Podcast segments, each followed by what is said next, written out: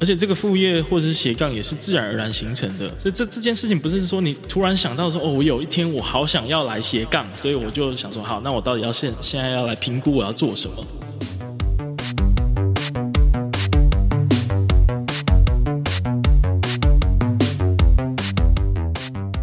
大家好，欢迎收听行销啪啪啪，我是你的 Podcast 主持人 T I N G T，今天邀请到来自南部的超级重量级来宾。让我们欢迎声音造咖的负责人，不务正业的超能力主持人，然后同时也是一个职癌规划讲师。让我们欢迎威廉。嗨，大家好，我是威廉。对，哎，这次是第一次见面。听说你平常都是在高雄，对，所以很难得可以来到台北一趟。嗯，今天是有任务，但我其实很还蛮常就是南北跑的啦。所以要在台北遇到我也是有机会的。好哦，就是如果是长期有在听 Podcast，在台湾就是比较早的听众，很可能都已经听过威廉的节目了。哎呦，不过呢，我们节目还是有蛮多新的听众，那也是有越来越多加入的人，所以还是跟大家介绍一下说，身兼多职的你，就是现在是到底有哪些身份这样。先跟大家介绍一下哈，就是大大部分听到我刚刚所说的这些事情呢，就会想说我应该是 full time 在做呃这间公司还有自己的节目，但其实不是哦，就是很抱歉，其实我还有一份呃白天的工作是在做研究，在做分析的工作，那呃是利用剩下的时间还有周末。哦，燃烧自己的生命，然后去做这些节目，然后做这个创业啊，还有我的工作室等等的。那偶尔也会接一些职涯的讲座，或者是跟大家分享 Podcast 制作心得的讲座啊。声音造咖这个工作室是你开在南部的一个录音室，这样没错。它还是还是它除除了录音的部分，还有承接哪些业务吗？哦，当然了，就是我们那时候在。嗯，有受到高雄市政府的邀请哦，我们去摆摊，然后我就跟我的伙伴小 P 讨论说，我一定要想一个很屌的介绍词。嗯，所以呢，呃，因为民众可能不是很理解这个东西是什么，南霸天什么之类，没有没有没有，但 因为民众不是很理解这个到底是什么，所以我们呃就要讲说讲的比较浅白易懂。嗯，我们就说，哎，我们是做那个网络广播的节目哦、呃，我们自己做，然后呢，现在开始教人家做，帮人家做。哦，然后就是从这一路做到现在，然后也有两间录音室了，所以大家听到听完之后就可以迅速的知道哦，原来我们是在做这样的事情。所以回到你刚刚问题，我们除了呃提供场地设备让人家让人家使用之外呢，我们也开始在做一些接案的工作。嗯，然后特别喜欢呃玩声音设计的这一块，因为呃像像片头片尾啊，最近就会有一些案子是需要整个重新编曲。那，我就特别喜欢做这件事情，所以你还会做音乐？呃，当然是慢慢的学起来的嘛。然后，呃，我但我觉得最难的还是跟客户沟通这一块，到底要怎么做出大家都满意的东西？跟客户沟通哦，对啊，这个人的问题就是比较麻烦一点。但是我突然很好奇一件事情，就是那你就你的观察，因为我们平常都是在台北，嗯，那就你的观察，就是 Podcast 生态在南北有什么样的差异吗？哦，差很多诶。因为台北非常多的创作者嘛，然后大家的呃年轻又有活力嘛，所以那个灵感跟内容会源源不绝。那所以身为一个工作室的经营者来说呢，嗯、呃，虽然现在台北竞争非常激烈，但是也有非常非常多的创作者不断的涌入。嗯、那当然。就是身为这个录音室的负责人，就希望越来越多人来录音嘛，这样才有被动收入。嗯、对啊，在高雄这当然没有这样子的先天优势啊。嗯，呃，创作内容的这个工作者是比较少，所以我们能够承接的量就比较有限。不过好处是因为我们也加入的蛮早的，算是最早在做这件事情的高雄团队啊，到现在应该是没有人可以跟我们竞争，所以我们算是就在去年 诶、欸，我们其实在前。年就已经把所有投入的钱都赚回来了，所以在后面是多赚的。然后我现在也让录音室还有让相关的工作尽量是外包或者团队化。所以呢，就是后面可能会讨论到，哎，为什么上班族可以做那么多事？其实是因为好厉害，规划了一些系统化的一些自动流程，然后让我不用亲自出现，让大家误以为我是全职在做一件事情啊，就用了一些花招这样。哇塞，哎，那听众的生态呢？就是南北会有差异吗？还是你的节目其实还是以台北居多？对啊，就是后台来说，基本上还是台北居多。嗯，那我想应该就是跟 TA 的分布很有关系嘛。嗯、不过你不是刚刚讲你会第一线接触一些人，然后又跟我们介绍什么是 Podcast 这样子？嗯、对，那这样接触的人，就是这些南部的朋友们，嗯，有什么样的特别吗？就跟北部的话，诶、欸。我觉得基本上大家还是不太理解 Podcast 是什么吧，直到现在，直到现在，对对对对对，所以要推动这件事情真的是蛮蛮蛮困难的。好，就靠你了，南部就靠你去开阔了。对啊，所以 其实声音造咖在成立的过程，那时候我就第一天我就跟我的伙伴说，我们如果真的要做这件事情，我们不能只做空间，要连学校也一起做。嗯，因为你没有多教一些人，没有多推广这个概念，你的客人是不会自动产生的。这跟台北很不一样，所以我们要自己去把呃可能会是创作者的人找出来，然后把呃培培呃培养他长大，然后在我们这边才能够源源不绝他来这边录音。所以这个是比较。不一样的特色吧，就我们也做了很多的课程，做了很多的其他杂七杂八，一般录音师不会做的服务。不过现在应该蛮多的这种录音师也开始在接承接一些剪辑啊，甚至是节目制作。对对对，对没错。那想说你们应该是就是同样性质，但是我是蛮好奇的，就刚刚讲到你本身还有在上班，嗯、你老板知道你这件事情吗？哎呦，我我 主管老板其实是最早知道的，竟然，然后他。嗯，这让我觉得非常惊讶，就是我的节目呢，竟然会一直的不断的被周遭的人发现，后来就会渐渐习惯。不过最早是我大概才创立不到一年吧，是，然后我主管就有一天面谈的时候就说：“哎，那个威廉啊，嗯，我听说有你有在做节目，哎，然后我我而且他还发音很精准，因为我想说，通常那个长辈或前辈就。”对于 podcast 这个发音，要连念好都很难了。嗯，像我爸都会念 po po podcast 这样，就念不好。不是算是英英国腔吗？还是？哦，我不知道，反正就是大家对这个概念，呃，应该是蛮不熟悉的。就是以长辈来说，嗯嗯、不过我主管竟然知道。而且正确的发音，然后他就说是呃厂商告诉他的。我想说厂商告诉你的到底是谁呀？啊？哎，你是在怎样类型的产业的公司啊？哦，嗯、呃，我们的公司比较像是做呃分析或研究，嗯，所以我们会有很多需要去。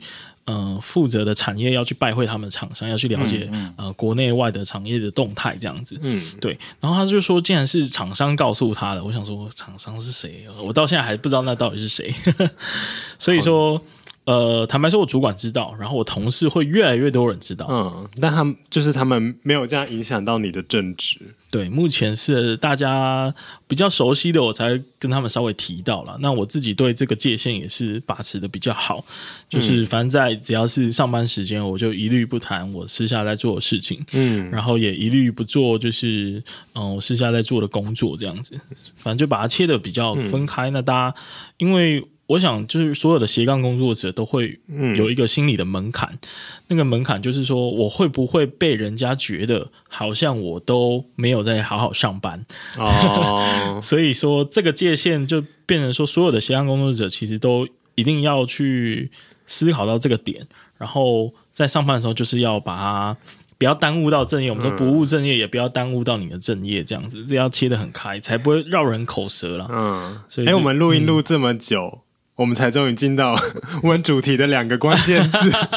好啦，今天会邀请 William 来，是因为就是因为我跟他在网络上聊天之后，发现这个人实在太猛太厉害，怎么可以同时当那个录音工作室跟声音节目的老板，然后同时是一个正职有正职的上班族，然后同时又是讲师，然后同时又是 Podcaster，而且他的那个节目的产量是非常的高，算高哦算高，超级高，跟我节目比起来，然后觉得说啊、呃，这个人实在太可怕了，就是他。他一天是到底是几个小时？嗯，或者应该说他一天到底睡几个小时？哦，那所以我才想说，嗯，就是要来请他讲讲那个斜杠的一个 身份的一些体验和一些技巧，嗯，然后还有就是教大家就如何就是上个引号不务正业。耶，对，那但是你是什么时候开始这样的斜杠生活的？我觉得不务正业这个概念其实是应该从我大学就开始了吧。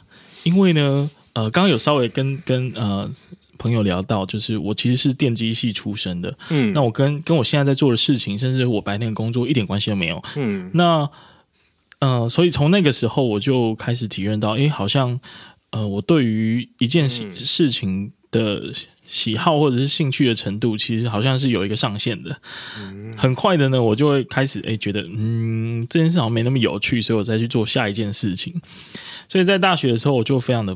呃，不务正业，那时候还没有斜杠这个词，对对，从还没有斜杠这个词就开始做很多的斜杠的事情了，嗯嗯，所以这是呃，虽然是电机系，但是同时也会去学生会啊，然后也有。当过议议会的议员啊，然后也做校园的记者啊。什么议议会的议员？学生啊，学生议会，吓、哦、吓我一跳。不是那个市议会，我也是高雄市议会。没没没没没，就开始接触一些哎校园的一些管理的工作，嗯、然后甚至那时候也是有去摄影社，然后也有快速的学习摄影的摄、嗯、影的技术，嗯，然后就去参展，然后也有得奖这样子，嗯、然后后来也有去就是去热音社当主唱，所以我就做了很多。很多无为不为的事情，嗯，但是我觉得后来回归回顾这个过程到现在，为什么人要把自己搞成这样？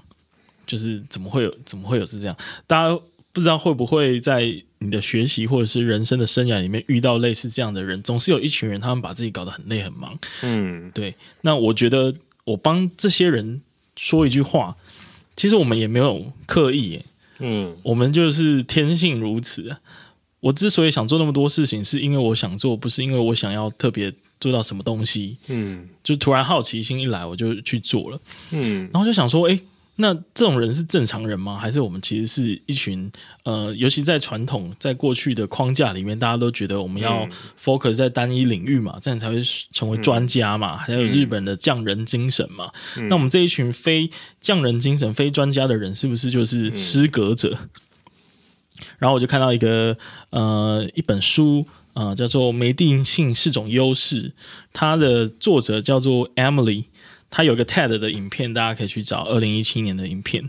他就说：“哎，像我们这样子叫做多重潜能者。”对，这样子的人，他其实就是天性会想要去呃，突然对某一件事情有兴趣，然后就开始去做，嗯、那可能就会放下手边的事情，这样子。嗯，对，所以那这样的人的优势在哪呢？就会做一些有的没的整合的工作啦，呃，哦、比较需要桥梁的这种角色啦。嗯，我觉得这就是这种具备多重领域的背景或者是技能的人会比较擅长的哦，所以你从学生时代就已经开始，就是有一点就是多重身份。那出社会的时候也是一直维持的这个样子吗？还是你一开始还是有一个就只有一份工作？我呃，当然还是会有遇到低潮期啊，就比如说像我呃。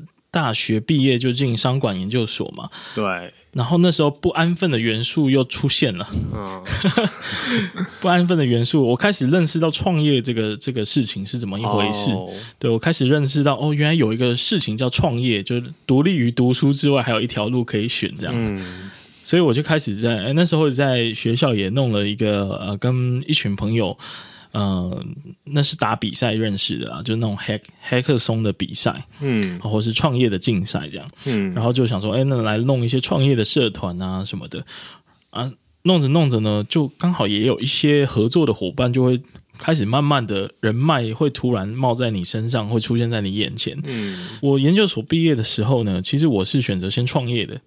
啊，这是跟一般人很不一样。嗯、然后，当然对于父母来说非常无法理解。他说：“你那堂堂这个，我培养你的读书长那么大，你这样给我去创业？”啊，他他就会就会有很多家庭的冲突。嗯，对啊、呃，那这样这样子的一个一个创业的过程，当然后来也是啊。也是没有很成功，然后就、嗯、开始有正职，对，就开始想说，那好吧，那我先先去上班嘛，对不对？所以就是这个上班就开始低潮，就觉得说，好吧，那我注定就是一个上班的料，那我这辈子大概就是这个样子了吧，对不对？嗯，没想到过了两三年，那个人总是会贪心，不定性的因子又开始对 DNA 冒出来，灵魂又开始在躁动，蠢蠢欲动。我想说，哎。好像可以来做点什么哎、欸，所以就开才开始又后来就是有 podcast 或者是后续的一些规划哦。所以你上班两三年的时候开始台湾开始有 podcast 这样，应该是第三年或第四年的时候，对，哦、那时候才出现的 podcast。嗯，那时候就是想说我想要找一个类似呃自媒体的东西，嗯，那刚好 podcast 出现了，我就觉得嗯。刚出现一定会有所谓的先行者红利嘛，嗯，趁还没有很多人的时候赶快踏入进去，所以就就是有这样子的一个时机点，然后就开始做整个跟声音有关的生意跟艺术这样子。你现在已经就是从学生就开始拥抱斜杠身份这件事情，嗯，对。但是你觉得一般人好了，就是一般刚出社会或是刚毕业的新鲜人之类。你会觉得说他们应该先开始找正职工作吗？还是 一开始就开始来接案呐、啊，或是跟你一样，甚至创业啊这样子？这个问题问的非常好。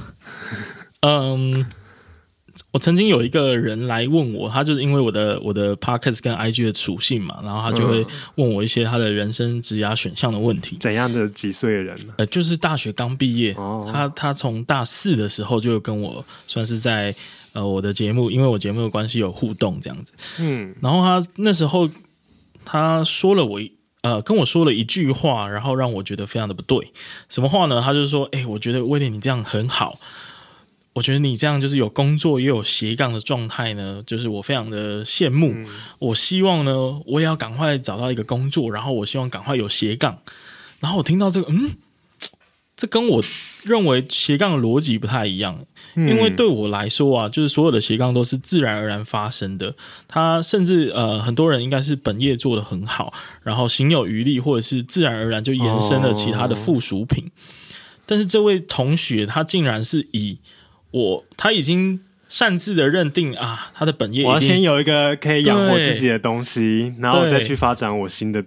技能或者新的身份，所以我就觉得这个想法嗯不太对。呃，对我来说，你应该还是要把你最想做的那件事情做好。嗯，然后呢，呃，如果暂时没有办法在你的本业里面找到你的呃想要在那边闯荡的空间或目标的话呢，嗯、呃，你才会发现你的副业，而且这个副业或者是斜杠也是自然而然形成的。举例来说，你本身很喜欢旅行。然后你借由出差的时候再到处旅行，然后写一些文章，有没有？哦，那自然而然你就受到关注，你就变兼职的旅行作家嘛。嗯，所以这这件事情不是说你突然想到说哦，我有一天我好想要来斜杠，所以我就想说好，那我到底要现现在要来评估我要做什么？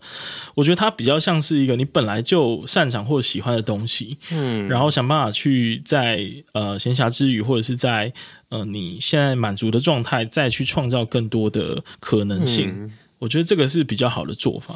你刚才讲，我想就想到一个很代表性的例子，嗯。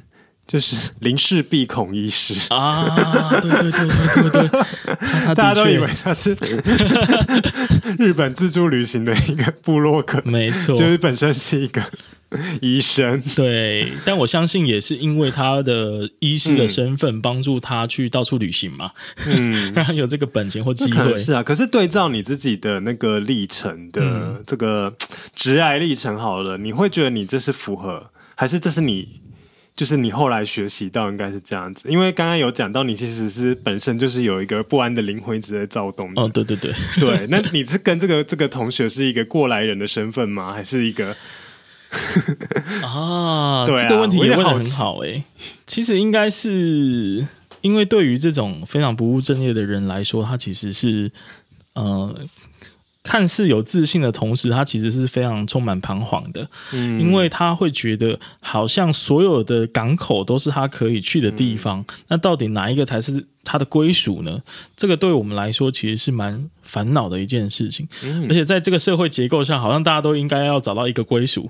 那那我们这群没有归属人，是不是就是就是嗯，呃，不合常规的，或者是比较低人一等的？嗯，这的确是困扰我一段时间。嗯那最明显的一次是应该是在我嗯电机系转商管所的那一年，嗯，因为像你你您是做行销的嘛，所以你也很清楚，就是行销或者是管理学，它有一定的学问基础。嗯，嗯，那我身为一个从外行，然后慢慢转到商管领域的一个一个学生来说，我突然觉得好像大家都比我还要懂很多东西，老师讲的我好像都听不懂，然后、oh.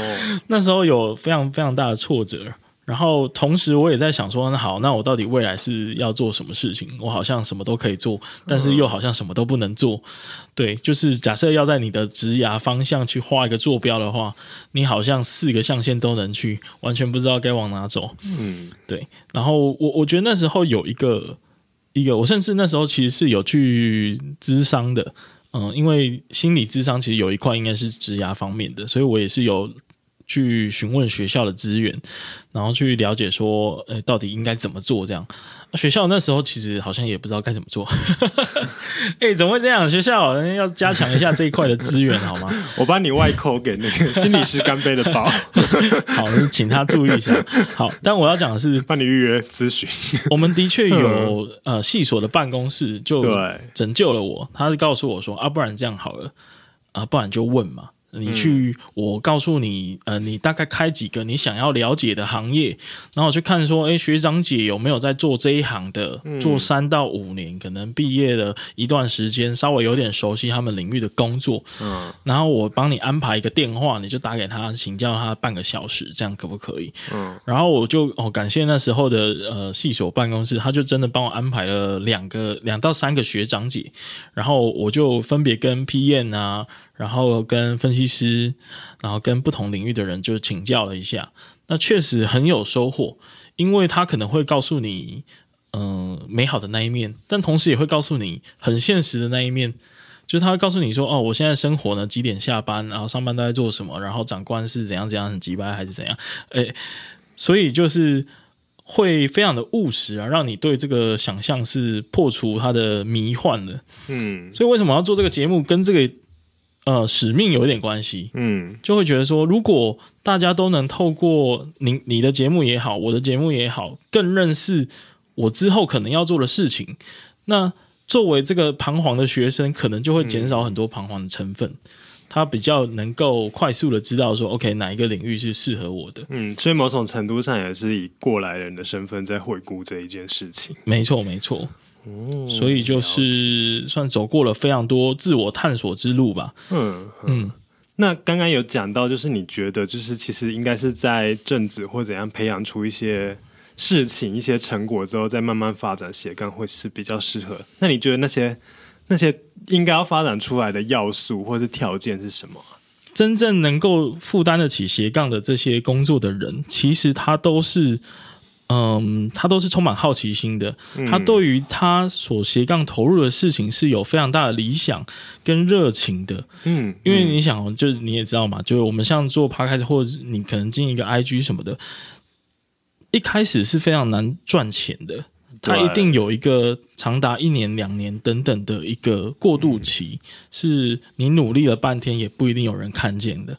OK，那在这样的情况下，你要花下班的余裕，牺牲朋友相处的时间，你的另一半讨厌你，你的家人会恨你，然后你去做你自己的 副业或斜杠工作。如果你不是超喜欢这件事情，你根本不可能做得下去。所以应该要问的是，你到底有没有这个事情？如果你如果你没有这么有热情的的标的，或者是想要做的事情，那我相信你根本连斜杠的这个本呃，不要说资格，或者说你连意愿都没有这样子。所以我觉得这是一个这样子的想法，这样好吧。那我猜啦，可能就是做到在正职的时候不要被主管骂嘛，就可以把本分都做得很好的时候，你再去想斜杠的事情。对啊，或者是说你你你会觉得，像我之前访问过一组来宾，他就会觉得说，哦，我被老板骂的时候呢，他心里可以默默的觉得说，哎、欸，靠，我是一个 podcast 主持人呢、欸，啊，那老板现在是对我这样是什么意思？这样，那那我把它解读成，就是你的成就感来源其实是多元的。嗯哦，成就感来源是多元的。对啊，因为有时候观念好好特别，客户可能要给你很多钱，嗯、你还可以得到一百分的满足感。嗯，可是你经营的 Podcast，只要有一个听众跟你说你好棒棒，你基本上就有一百分的满足感。这个真的是哎、欸，就是我们刚开始经营的时候，是收到一个五星评价，爽的跟什么一样。对啊，对啊，截图。所以其实不务正业或者是斜杠所在强调的，也不一定光是呃经济上或者是钱实质的钱的收入来源。嗯，其实就成就感啊，或者是整个呃很多的层面都还蛮可以对整体的生活或工作的感觉是有提升的。这样。好，所以我是不务正业的传教士。好了，那回到一个比较基础的问题，那你觉得就是斜杠引号跟兼差引号那两个差别，你觉得在哪里？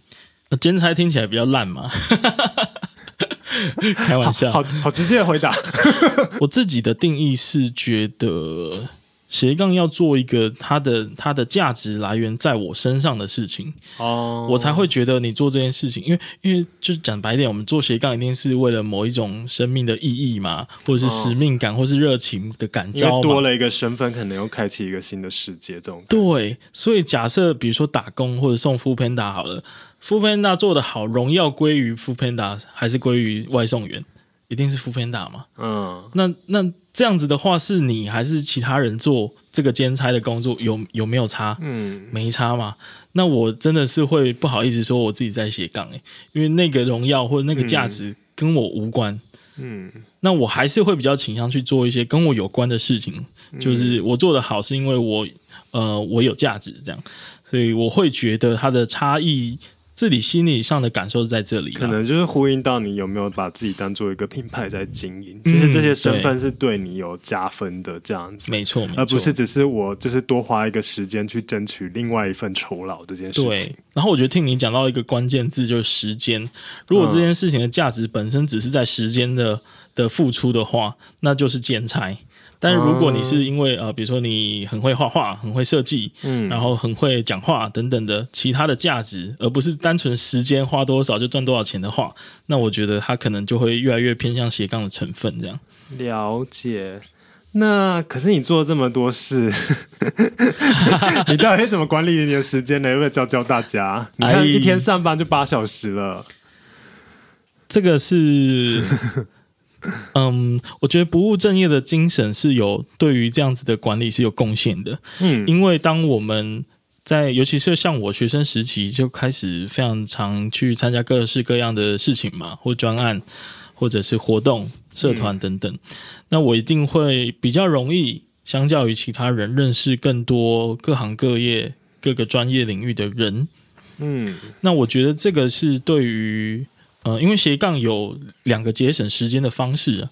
第一个就是说，你把你的专业外包给别人哦，把专业外包给别人。对，就是斜杠虽然说是一个比较个人的事情，但是如果你想要扩大规模或是可以成为公司的话，嗯，外包是一个很重要的管道，因为你不可能全部事情都自己做，你这时间就不够了。好，我好想要跟之前的一些老板讲。就行销，不要什么都叫行销做好不好？对，可以外包就外包，而且我们其实最后会希望这个人是可以统包一些事情。假设我们比如说媒体公关，就行销，它也是一个整合行销，它是一个很多环节。嗯，那不可能每一个公司它可能社群很强，然后媒体也很强，然后什么也很强，网红都很强，全部都可以。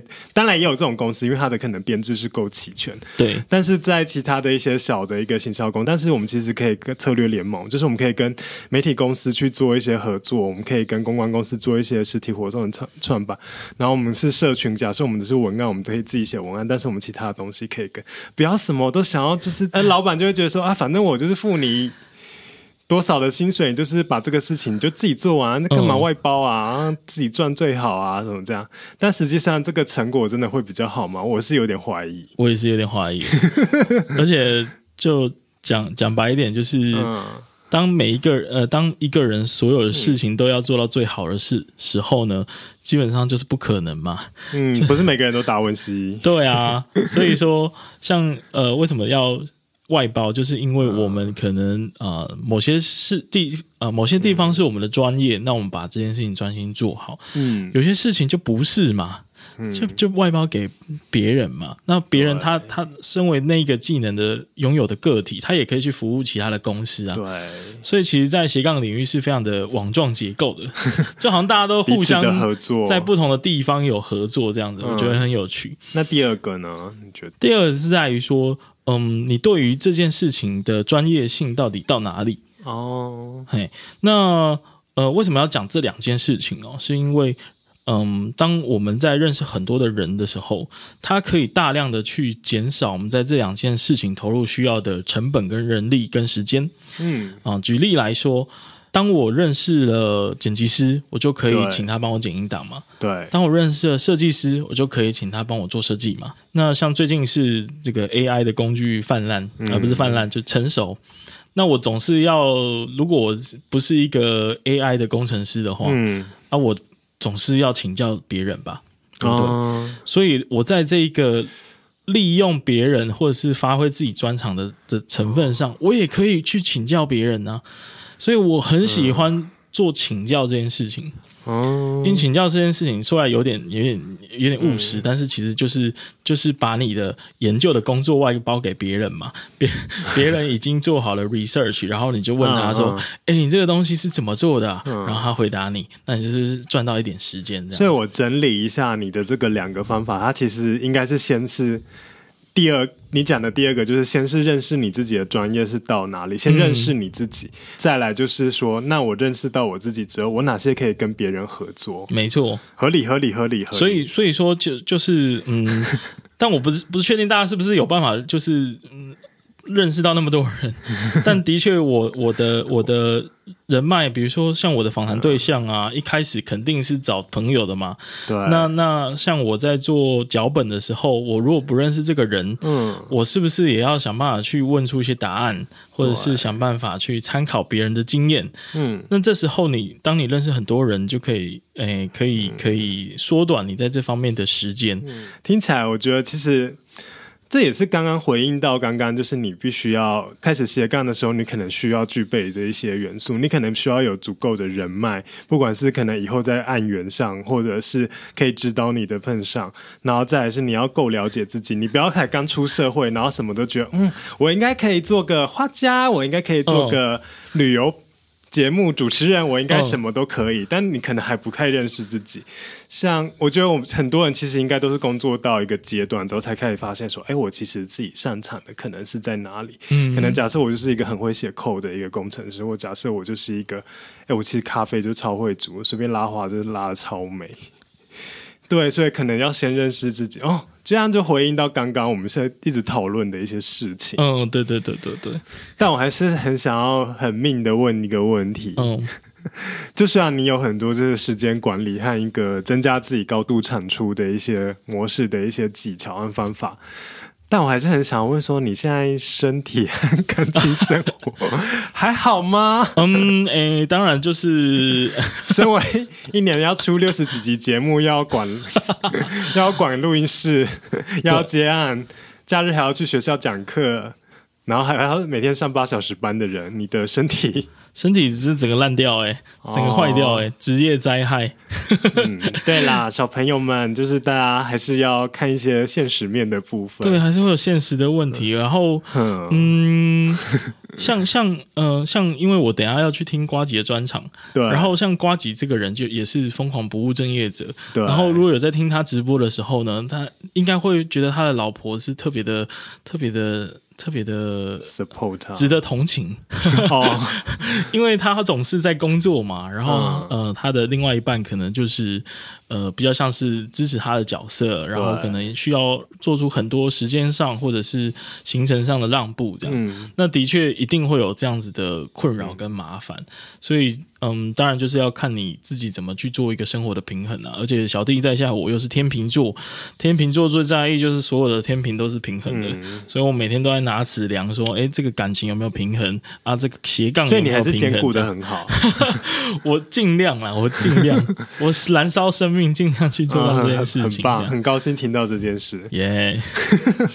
好啦，我觉得我们聊了非常多，就是关于时间管理跟如何经营斜杠的身份，还有这个斜杠的定义这个嗯相关的一个主题。我想对，就是现在正在听我们节目的一些听众，应该是蛮有帮助的，因为我们的节目的听众大概可能是二十几岁到三十出头的一些年人，那他们可能对未来自己的职涯或者是一些其他，或者是是追求一个身份的认同吗？嗯、可能都有一些向往，或是正在摸索的人。对，那我想这一集应该是蛮有收获的。对，应该希望。